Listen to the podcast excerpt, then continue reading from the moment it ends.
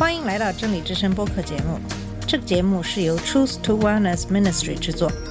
在这个节目里，我们要从一个不一样的角度向你介绍圣经和基督，带你走进一个属灵的世界。我们的节目在每个星期二、四、六更新，欢迎你的收听和关注。all the colors of the rainbow. 你好，我是马军。今天给大家分享的是马太福音二十四章一到十四节的经文。这段经文是有关末世征兆的预言。如果你关注圣经，或者你有一些基督徒的朋友，你可能经常会听到有关末世的一些预言。圣经中有多个预言，就是人类将继续处于战争之中，直到主回来并建立他的王国。然后在结束时将有一场最后的战争，然后神通过摧毁现在的天地而创造新的天地来结束这一切。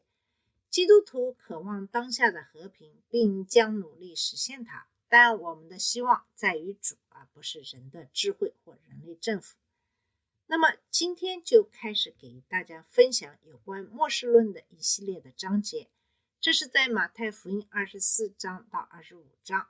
以及对观福音中的一些平行段落。首先，我们来看马太福音二十四章一到二节说的：耶稣出了圣殿，正走的时候，门徒进前来，把殿宇指给他看。耶稣对他们说：“你们不是看见这殿宇吗？我是在告诉你们，将来在这里没有一块石头留在石头上，不被拆毁了。”马可福音十三章一到二节说。耶稣从殿里出来的时候，有一个门徒对他说：“夫子，请看，这是何等的石头，何等的殿宇！”耶稣对他说：“你看见这大殿宇了吗？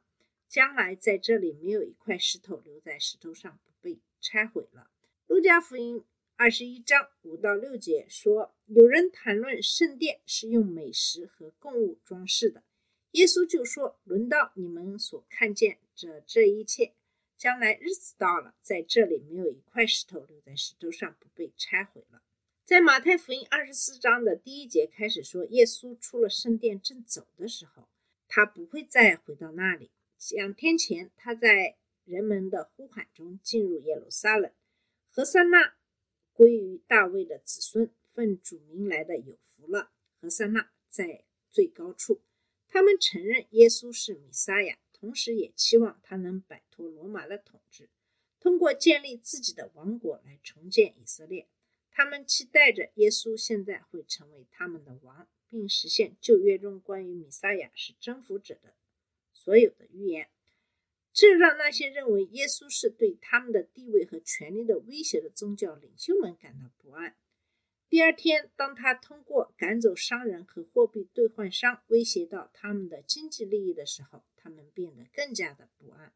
当耶稣星期三早上进入圣殿时，他很快受到了祭司长和长老们的挑战，这就开始了当天一系列的一些事情。先是希律派，然后是撒都该人，然后是一个律师，然后是法利赛人。他们试图问他一些机敏的问题，试图公开诽谤耶稣，这样他们就可以在不那么害怕的情况下消灭他。耶稣尖锐地回答了每个问题，不仅证明了他自己的智慧和金钱，也证明了他的对手的虚伪和他们对神的事情的不了解。耶稣以警告人们文士和法律赛人不敬虔的性格结束了他的公开的教导，然后他直接对他们说，谴责他们是伪善者、盲目的向导、地狱之子、蛇和毒蛇的巢穴。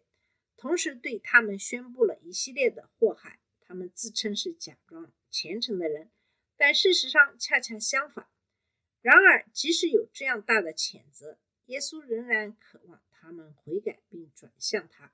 正如他在马太福音二十三章三十七到三十九节中对耶路撒冷的哀叹所表达的那样，他希望把他们聚集在一起，就像母鸡把小鸡聚集在翅膀下一样。保护和引导他们到安全的地方，但是他们不愿意。结果是他们的房子被遗弃在荒凉之中。在结束了公开的教导之后，耶稣在库房对面坐下观察人们，然后耶稣给他的门徒上了重要的一课，将富人的假虔诚与寡妇的真虔诚做了对比。后者确实信任神，并奉献了自己的全部。所以，当我们开始学习马太福音第二十四章和平行经文时，必须牢记住这一切。耶稣从店里出来，正要走，门徒上来指着店里的建筑对他说：“在马可、马可和路加都补充说，他们特别指出了用美丽的石头和祭品装饰的建筑物的奇妙之处。这是指作为自愿供奉的誓言的一部分而赠送的雕塑和艺术装饰品。”耶稣和门徒现在离开圣殿区，穿过基伦谷的上端，开始上橄榄山。返回他们曾住过的伯大尼，当时的情景可能是在路上突然转弯，圣殿再次出现在眼前。就在这时，西方的太阳将它的金色光束洒在大理石回廊和梯田上，并在圣地屋顶的金色尖顶上闪闪发光。可能就在他们现在注视着一切的宏伟和力量的时候，他们打破了因对主所预言的那座房子。即将荒弃的阴郁的想法而强加给他们的沉默。一个又一个人向他指出了那些巨大的石头和华丽的建筑，或者谈到了圣殿所装饰的丰富祭品。至于预言的荒凉之间的对比，自然会给他们留下深刻的印象。圣殿是犹太教的中心，是人民的骄傲。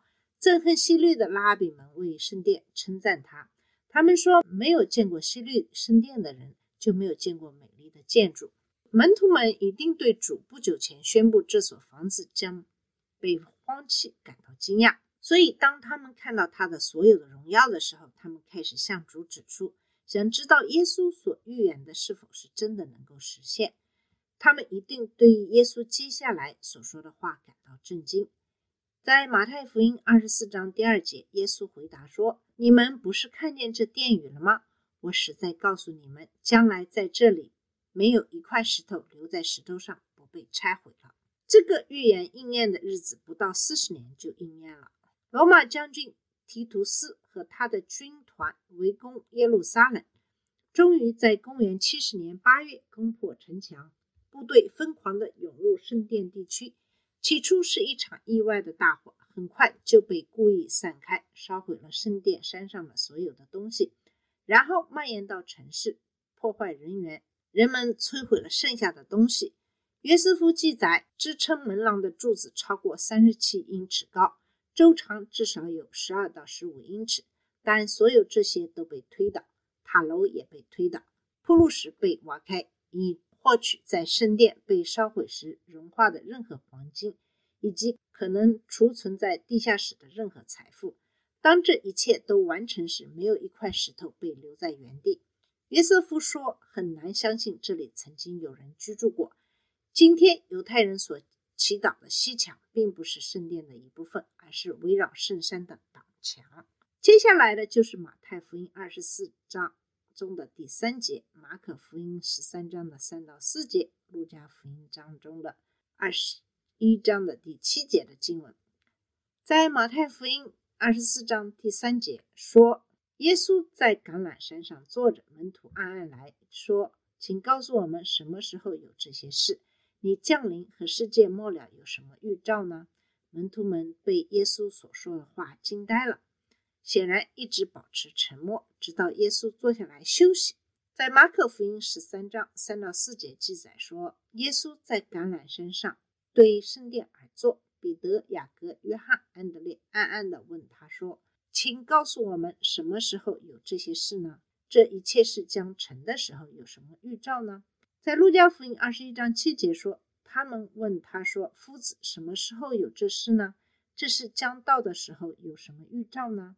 但是马太他是写给犹太人的，他们应该知道希伯来语的预言。有三个问题，就是说这些事什么时候发生？你将来标志是什么，以及什么时候结束？我们必须理解这些问题，才能够理解耶稣对这些问题的回答。首先要指出的是，这些人是犹太人，他们期待着弥撒亚的到来，并实现希伯来经文的预言。他们有某些期望。首先，他们会理解诸如撒迦利亚书第十四章这样的预言性经文，其中预言了在弥撒亚到来之前的大灾难。这个国家曾经在安提阿四世手下经历过这种磨难，他屠杀了成千上万的人，亵渎了圣殿。他们仍在罗马的压迫之下，他们也会明白一个像以利亚一样的先驱会来，预示弥赛亚的到来。耶稣已经说过。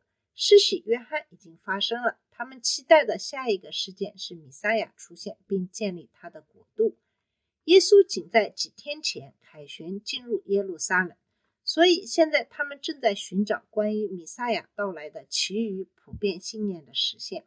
这些信念包括以下的内容：各国将联合起来对抗弥赛亚，结果是这些国家将被摧毁，之后耶路撒冷将被恢复。因为散落在世界各地的犹太人将被聚集到以色列，然后耶路撒冷将成为世界的中心，所有国家都臣服于以色列。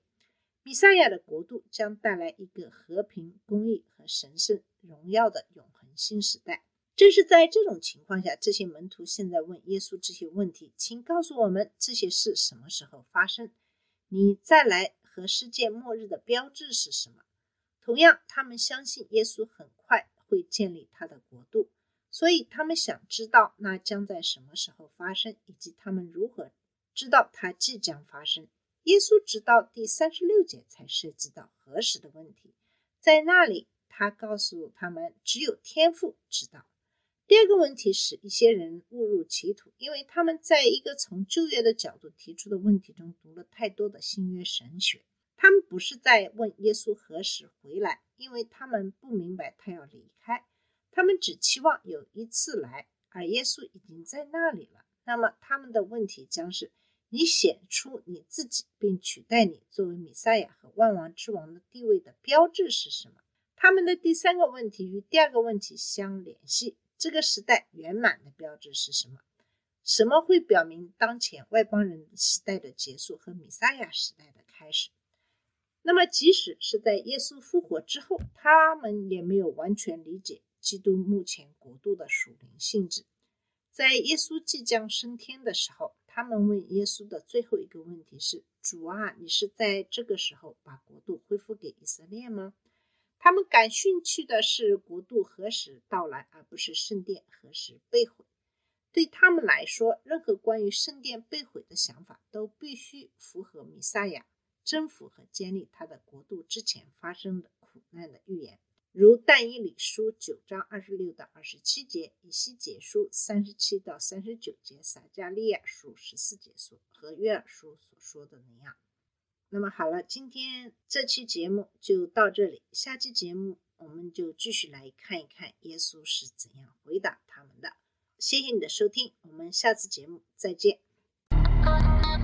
这里是真理之声播客节目。真理之声是 Truth to Wellness Ministry 旗下的一个节目，由 Truth to Wellness Ministry 制作和播出。如果你有什么想跟我们分享，请给我们发电子邮件，我们的邮箱地址是 truth to wellness at gmail dot com。你也可以直接去我们的网站 www dot truth to wellness dot com 浏览更多的信息。下次节目再见。All the colors of the rain.